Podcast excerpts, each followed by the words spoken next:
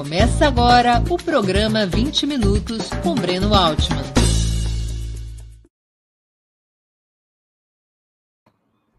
Bom dia! Hoje é 7 de novembro de 2022, centésimo quinto aniversário da Revolução de Outubro, da Revolução Russa, quando, pela primeira vez na história, a classe operária, liderada pelo Partido Bolchevique, toma o poder e o consolida. Era 7 de novembro de 1917, quando veio a ocorrer esse que é talvez o principal fato da história moderna. Está começando mais uma edição do programa 20 Minutos Análise. O tema que escolhemos para hoje é a eleição de Lula, a vitória de Lula muda o mundo. Vamos tratar fundamentalmente das consequências que uma nova política externa no Brasil pode vir a ter, tanto para o próprio país quanto para a ordem internacional. Para começo de conversa, talvez não haja nenhum outro assunto no qual a mudança de política virá a ser tão profunda e tão rápida. A mudança da política externa pouco depende do parlamento. O presidente da República tem muita autonomia para decidir a política externa, ao contrário do que acontece com a política interna. E talvez em nenhum outro aspecto a política proposta por Lula seja tão antagonicamente diferente do que aquela defendida por Jair Bolsonaro em múltiplos aspectos. Política climática, relação com a América Latina, relação com as grandes potências, participação nas alianças internacionais, e assim por diante. Tudo o que o Lula propõe é diferente do que é executado atualmente por Jair Bolsonaro, é diferente de tudo que veio a ser executado depois do golpe de 2016 e, particularmente, depois que Bolsonaro assumiu o governo. A política externa de Jair Bolsonaro ela tinha três elementos fundamentais que continuam em vigor. Um primeiro elemento, uma subordinação absoluta aos Estados Unidos. Aquela cena conhecida de Bolsonaro batendo continência para a bandeira dos Estados Unidos ou se emulando com a bandeira de Israel, é apenas a expressão simbólica de uma política externa que colocava e coloca o Brasil como um vagão no trem cuja locomotiva são os Estados Unidos. É a Casa Branca. Esse era o primeiro aspecto da política externa de Bolsonaro. O segundo aspecto da política de Bolsonaro era retirar o Brasil de qualquer tipo de acordo ambiental, de qualquer tipo de pacto climático que significasse obstáculos para o agronegócio expandir suas fronteiras, especialmente no território amazônico, na Amazônia Legal. A ideia era garantir uma vida de acumulação de riquezas para o agronegócio, sem ter que ficar respondendo aos pactos climáticos. O Brasil, portanto, se isolou no planeta naquilo que tinha, naquilo que tem a ver com um dos assuntos mais fundamentais, que é a preservação do meio ambiente e o enfrentamento da crise climática. Terceiro elemento da política externa de Jair Bolsonaro: conduzir as relações do Brasil de forma a revigorar, a fortalecer aqueles setores ideológicos vinculados ou aliados do próprio bolsonarismo. Ao invés de preservar a tradicional política brasileira de defesa da autodeterminação dos povos, Jair Bolsonaro assumiu um ativismo favorável à direita e à ultradireita em todo o mundo, em particular na América Latina. Basta ver a política conduzida por Bolsonaro em relação à Venezuela e a Cuba, mas também em relação à Argentina e ao Chile depois da eleição e da posse de Gabriel Boric, ou em relação à Colômbia, assim que foi eleito eh, Gustavo Petro. Esses eram e continuam sendo os três aspectos fundamentais da política de Bolsonaro. É claro que ele fez uma ou outra retificação no meio do caminho. Na lógica desses três aspectos, por exemplo, Bolsonaro teve uma política ativamente anti-China no início, quando Ernesto Araújo era o seu chanceler. O agronegócio apitou, afinal de contas, a China é o principal comprador dos produtos agrícolas, dos produtos pecuários e dos minérios brasileiros. Bolsonaro fez aí uma, digamos, uma sintonia fina na sua política para não atrapalhar as relações comerciais com a China. Também por pressão do agronegócio, foi lá se acertar com o Putin para poder garantir é, o acesso da, do agronegócio brasileiro aos fertilizantes. Se não houvesse fertilizantes, em função de uma política interna absurda que simplesmente é, impediu o Brasil de desenvolver seus próprios fertilizantes. Se não tivesse acesso aos fertilizantes da Rússia, o agronegócio brasileiro poderia se ver em maus lençóis. Apesar de uma outra operação de sintonia fina, Bolsonaro se manteve o tempo todo com esses três aspectos: subordinação aos Estados Unidos, abandono dos acordos climáticos para favorecer a expansão desmedida do agronegócio sobre a Amazônia, incluindo as terras indígenas. E o terceiro aspecto, colocar a política externa brasileira a serviço de um embate político ideológico uh, em favor dos aliados de direita do governo Bolsonaro. Lula representa uma reversão dessas políticas a política externa que o, que o presidente Lula desempenhou ao longo de seus mandatos, política externa essa que teve continuidade com a presidenta Dilma Rousseff e que vem sendo reafirmada pelo Partido dos Trabalhadores e pelo próprio presidente eleito nos últimos anos, essa política externa é totalmente diferente daquela política externa aplicada por Bolsonaro. Primeiro aspecto fundamental: o Brasil abandonará a tese do alinhamento automático aos Estados Unidos. Lembremos que isso foi uma das características fundamentais da política externa seguida por Luiz Inácio Lula da Silva desde o primeiro dia do seu primeiro mandato em 2003.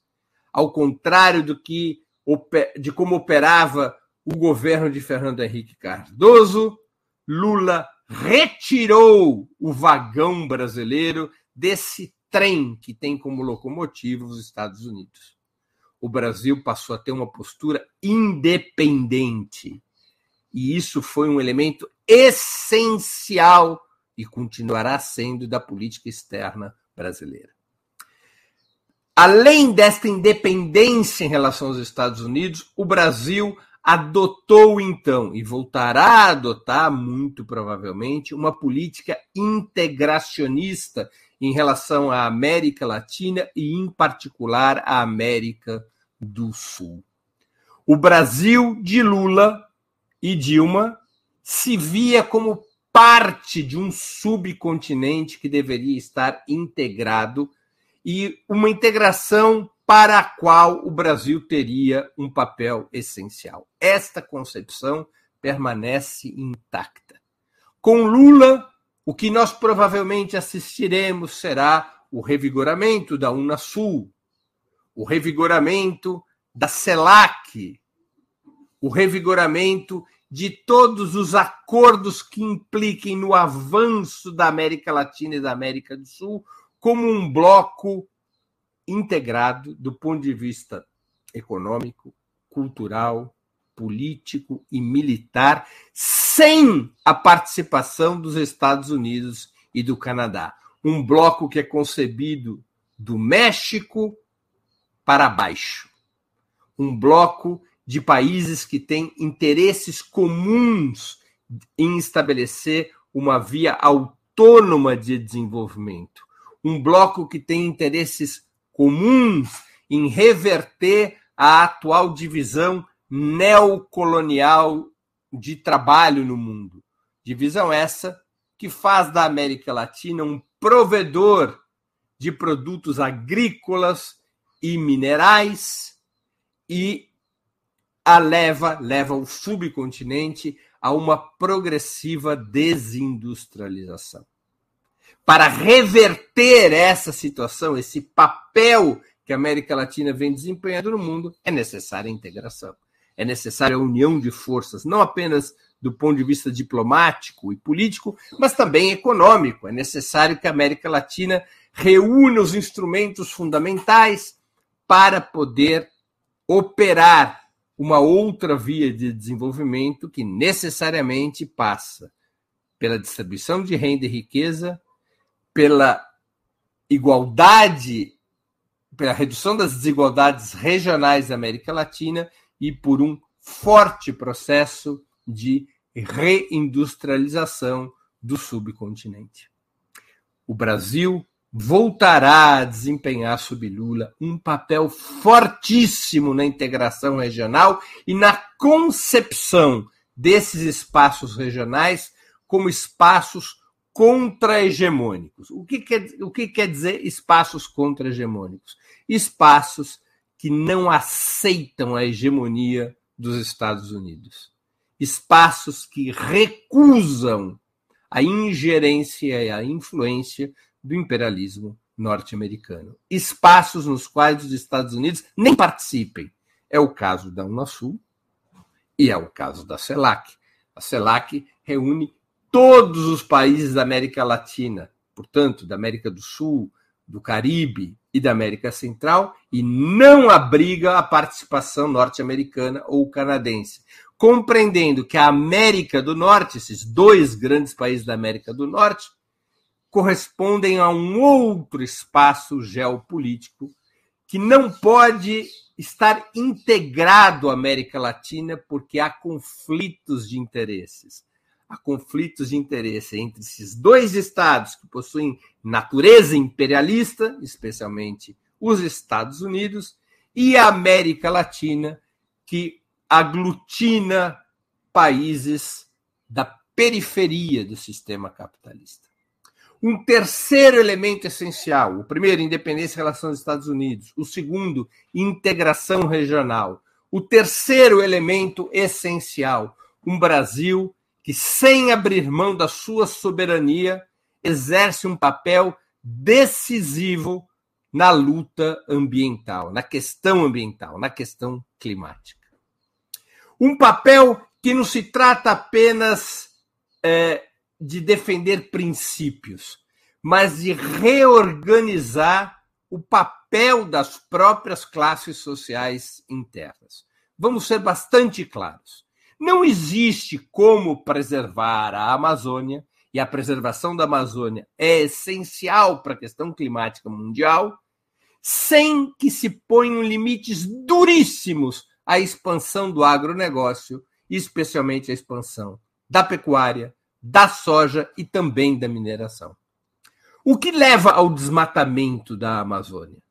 São vários fatores, mas o fator preponderante é a expansão das fronteiras da produção pecuária. Depois, a expansão das fronteiras da plantação de soja. Depois, a expansão das fronteiras da mineração. São esses os fatores, são os interesses de classe da burguesia agrária, mineradora e financeira que levam ao desmatamento da Amazônia. E esses interesses expansionistas da burguesia agrária, pecuária e mineradora têm que ser contidos, ao contrário do que acontece no governo Bolsonaro.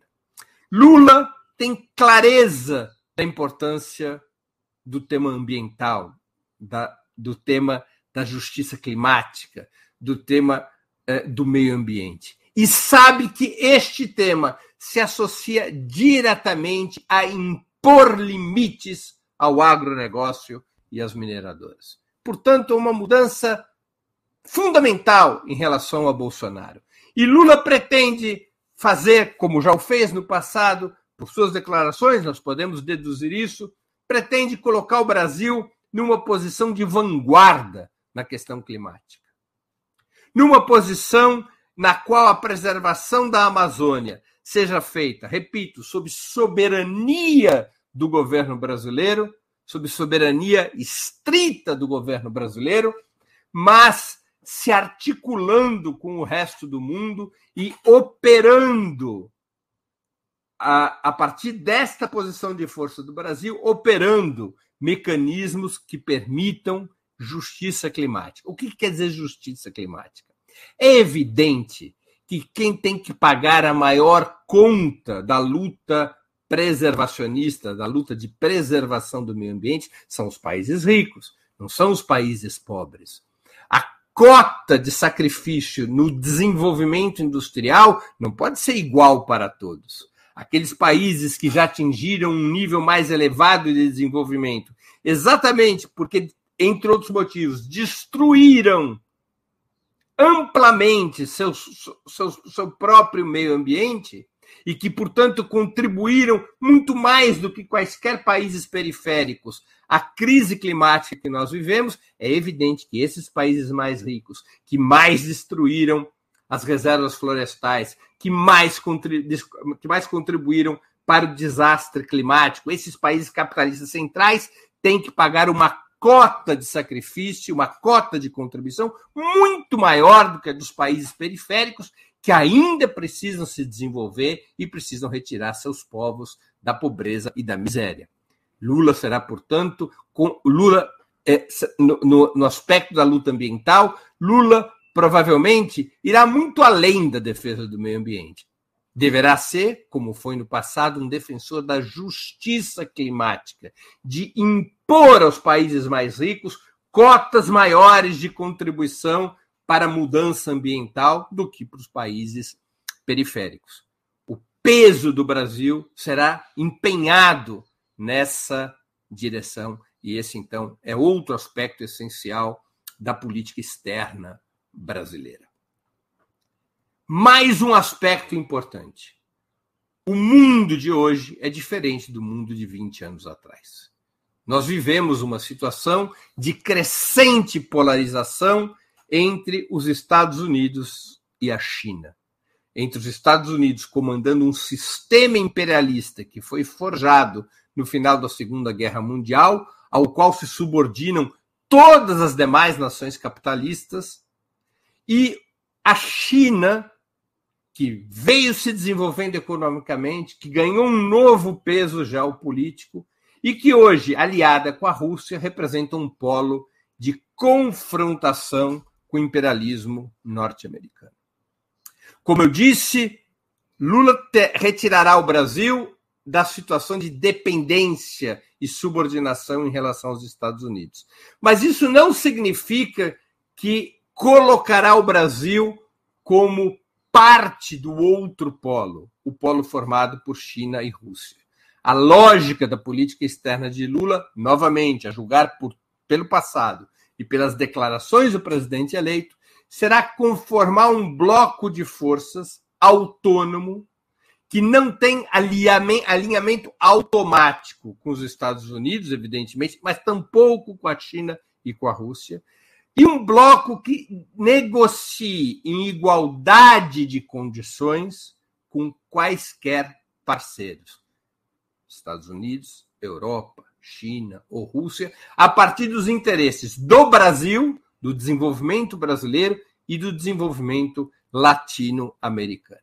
É claro que a tendência, por razões que nada tem a ver com a vontade do governo brasileiro, mas com a realidade objetiva, a tendência é que Brasil e América Latina tenham mais proximidade e aliança com a China do que com os Estados Unidos. Qual a razão objetiva disso? A China interessa um mundo cada vez mais multipolar. porque quanto mais multipolar o mundo, mais fraco, mais fracos ficam os Estados Unidos.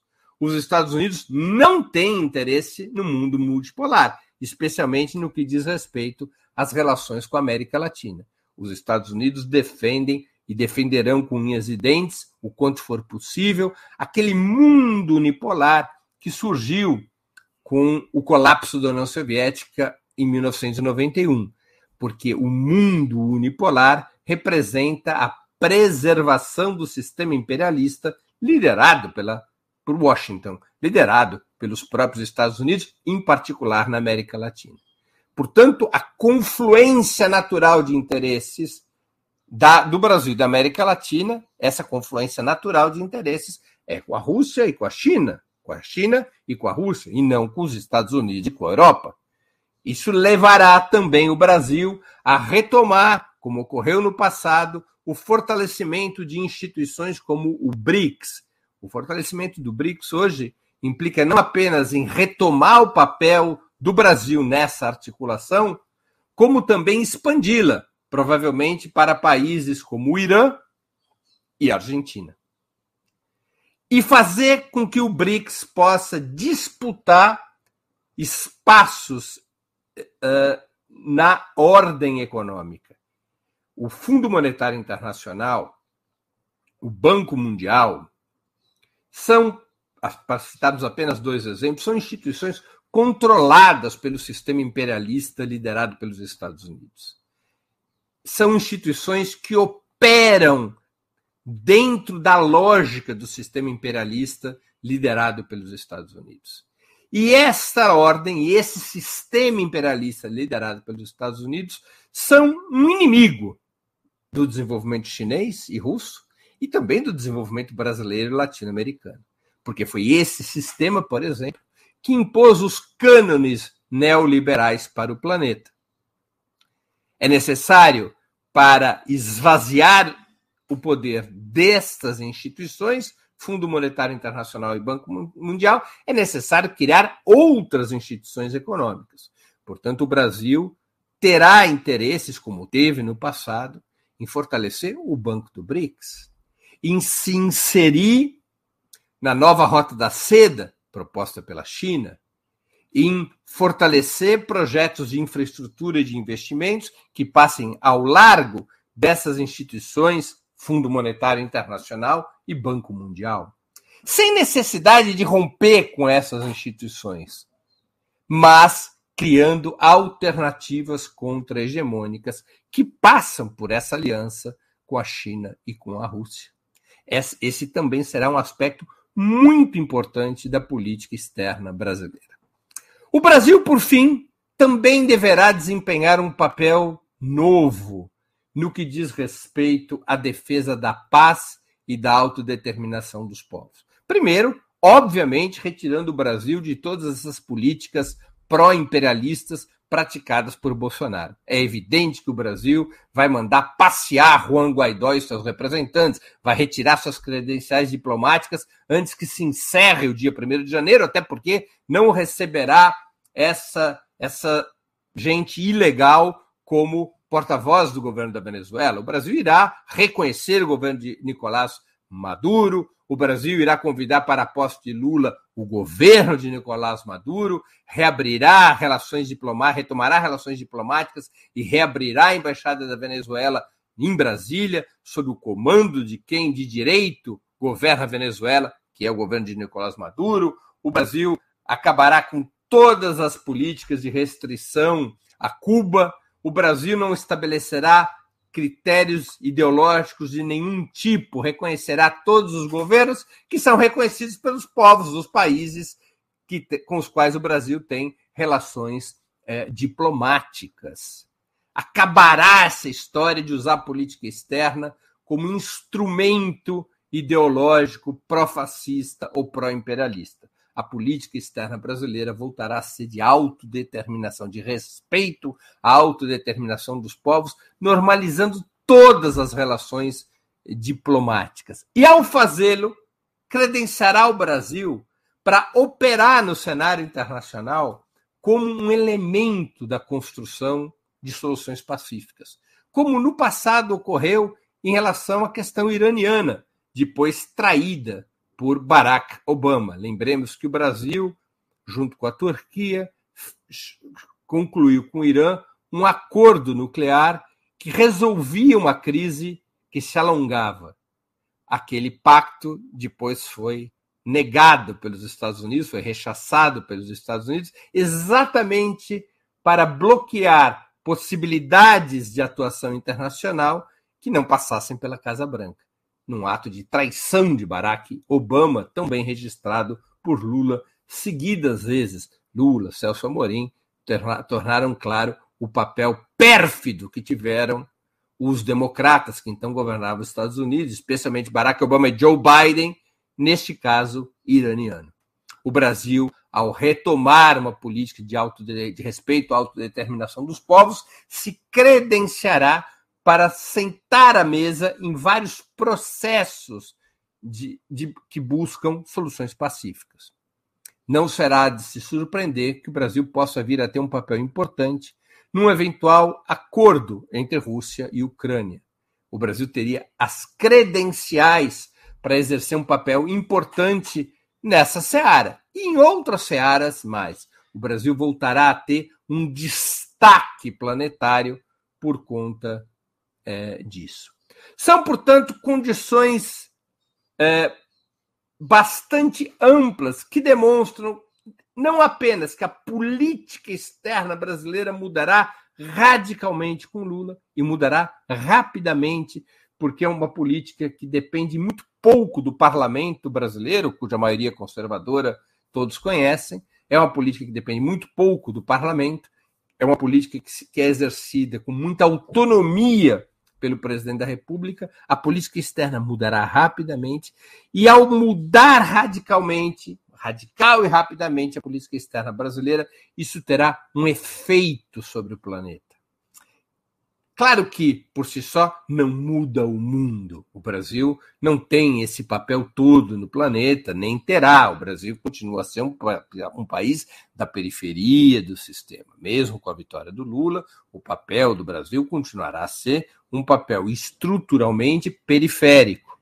Mas a mudança da política externa do Brasil, pelo Brasil ser uma das dez maiores economias do mundo, pelo Brasil ter uma das maiores populações do planeta, pelo Brasil ter esse papel de liderança natural da América Latina, com seus quase 600 milhões de habitantes, pelo Brasil ter esse papel de vanguarda na América Latina, que é hoje talvez a grande reserva mineral e agrícola uh, do mundo, o Brasil terá influência, especialmente em cenários vinculados à questão ambiental e à justiça climática, mas também nas articulações que buscam construir um espaço contra-hegemônico em relação ao imperialismo norte-americano.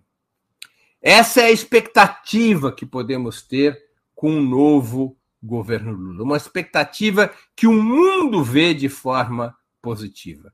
É claro que é, as relações que serão estabelecidas com o Brasil serão distintas, haverá muita disputa essa conversa suave dos europeus com o Brasil, é, que é uma conversa que passa por Macron, pela social-democracia alemã, e que o Brasil saberá aproveitar para o benefício do próprio país e para o benefício da região, é uma conversa que sempre terá uma contradição estrutural, porque a Europa, seja com governos conservadores, seja com governos sociais-democratas, a Europa faz parte do sistema imperialista liderado pelos Estados Unidos. Talvez essas, esse seja um elemento de divergência, de debate na política externa de um novo governo Lula.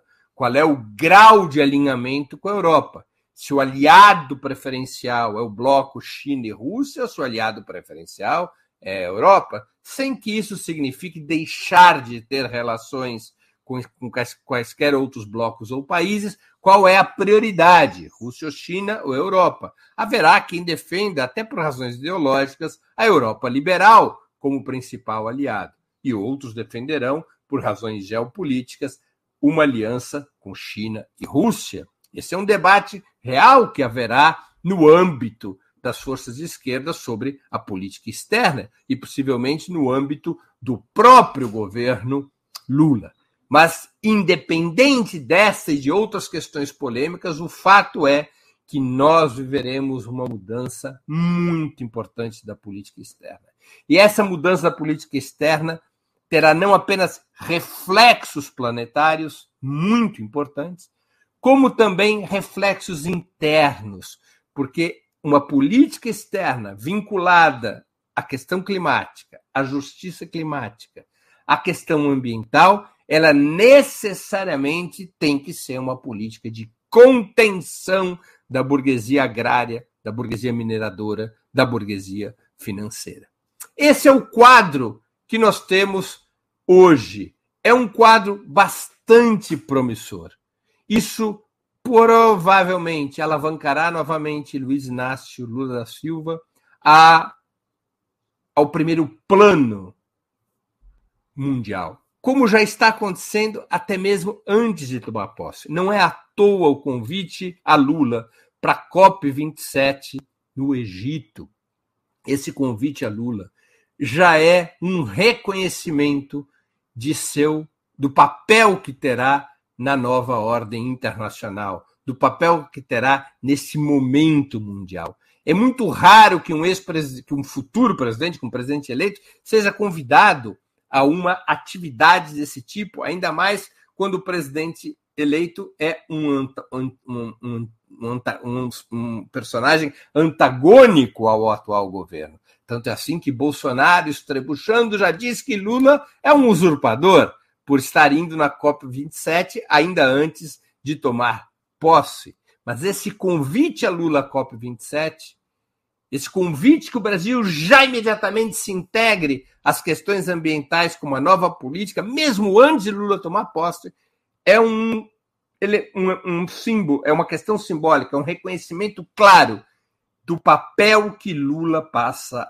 a exercer no planeta. É possível afirmar que Lula, ao lado de Xi Jinping e de Vladimir Putin, de um lado, e evidentemente ao lado de Joe Biden, do outro, não tanto pelo personagem, que é um personagem medíocre, Joe Biden, mas por comandar a principal potência imperialista do planeta, esse quarteto, Biden, Xi Jinping, Vladimir Putin e Lula, esse quarteto seja a chave principal para o desenvolvimento é, das polêmicas, das tensões e dos acordos internacionais nos próximos dois anos, nos próximos dois ou três ou quatro anos. Essa, esse quarteto tem a chave das, dos grandes conflitos e das possíveis soluções para o planeta. Embora o Brasil, repito, seja um país periférico, um país que não possui capacidade nuclear, um país que não compõe o Conselho de Segurança da ONU, ainda assim, pelo peso econômico regional do Brasil e pela liderança do próprio Lula, o Brasil virá jogar um papel fundamental, penso eu, no desenvolvimento da situação internacional. E assim encerro minha exposição de hoje e agradeço a todos que a acompanharam. Antes de abrir para as perguntas é, que eventualmente sejam feitas, eu queria lembrar vocês que tanto o site quanto o canal de Ópera Mundi no YouTube oferecem seu conteúdo de forma livre e gratuita. Mas para sustentarmos nossa atividade jornalística, é indispensável o apoio financeiro de nossos leitores e espectadores. Esse apoio pode ser dado de seis formas. A primeira, através de uma assinatura solidária em nosso site, no endereço operamundi.com.br barra apoio. A segunda é inscrevendo-se como membro pagante em nosso canal no YouTube. Basta clicar em Seja Membro e escolher um valor no nosso cardápio de opções. A terceira forma de contribuição é através do Superchat. Você faz, contribui com o Superchat, faz uma pergunta, faz um comentário e a gente vai respondendo na medida do possível. A quarta forma de contribuição com o Super Sticker. A quinta escolhendo a ferramenta Valeu, valeu demais quando assistirem aos nossos programas gravados. E a sexta forma de contribuição é através do Pix. Nossa chave nessa modalidade, nossa chave no Pix é apoia.operamundi.com.br. Eu vou repetir nossa chave no Pix. apoia.operamundi.com.br. Além dessas seis formas de colaboração, lembre-se sempre de dar like, de clicar no sininho e de compartilhar nossos programas com seus amigos e nos seus grupos. E se ainda não estiver inscrito no canal de Opera Mundi no YouTube, faça-o agora mesmo. Agora é a tua chance de se inscrever no canal e sempre receber informes sobre os nossos conteúdos. A mais eficaz de todas as armas contra as fake news é o jornalismo de qualidade. Apenas o jornalismo de qualidade coloca a verdade acima de tudo. E esse jornalismo que a Opera Mundi busca oferecer todos os dias depende da sua contribuição, do seu engajamento, da, do seu bolso. Por menor que seja o valor, não importa. Contribua. Para nós é muito importante. E eu desde já agradeço a todos que puderem colaborar em algum momento e de alguma das formas que nós ofertamos. Muito obrigado, tanto pela contribuição quanto pela atenção. E vamos aqui à primeira pergunta. Tóxico Fernando pergunta: Lula pode se tornar uma liderança unânime do Sul global? É, eu não sei o que quer dizer, excluindo China, Rússia e Irã? Pode existir alguma resistência entre esses países do Sul? Olha, Tóxico Fernando, eu não acredito que exista propriamente lideranças unânimes, né? porque os países, as lideranças, elas refletem os interesses dos seus países. E às vezes esses interesses são conflitantes até mesmo entre aliados. Vou te dar um exemplo. A China é a grande compradora de produtos agrícolas brasileiros e também de produtos minerais.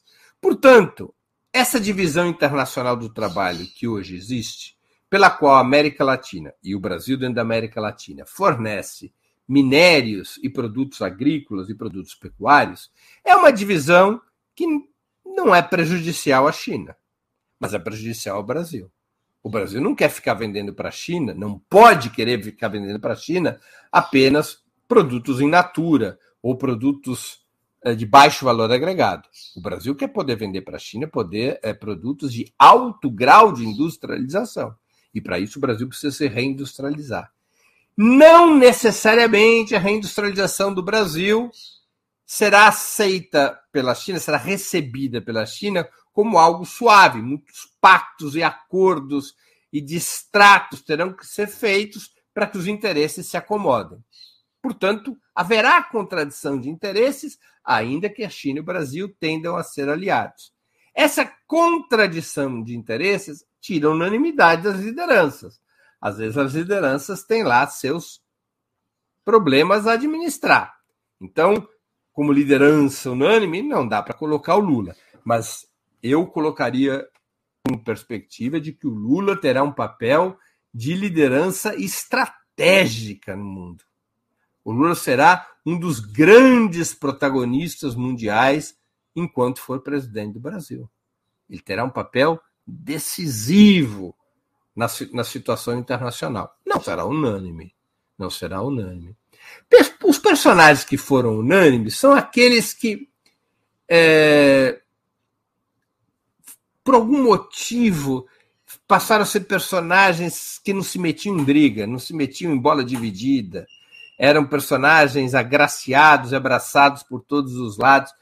Com Lula pode até que no início passar essa impressão de que ele será abraçado por todos os lados, mas irá gerar conflitos, como gerou no período anterior. O Lula não terá esta unanimidade, mas ele será uma liderança é, estratégica fundamental nessa nesse momento do mundo. Né? Então vamos ver aqui o que mais nós temos de pergunta ou de comentário. Será que só teve uma pergunta aqui? É, não estou mais não estou mais achando nada que tenha vindo com ao menos É. Bom, pessoal, teve uma pergunta só. Ou a exposição ela foi satisfatória ao ponto das curiosidades sobre esse tema terem sido atendidas, ou foi uma exposição que não provocou o maior interesse da audiência. De toda maneira, nós vamos ficando por aqui. tivemos finalmente um programa 20 minutos que se aproximou do tempo proposto de 20 minutos.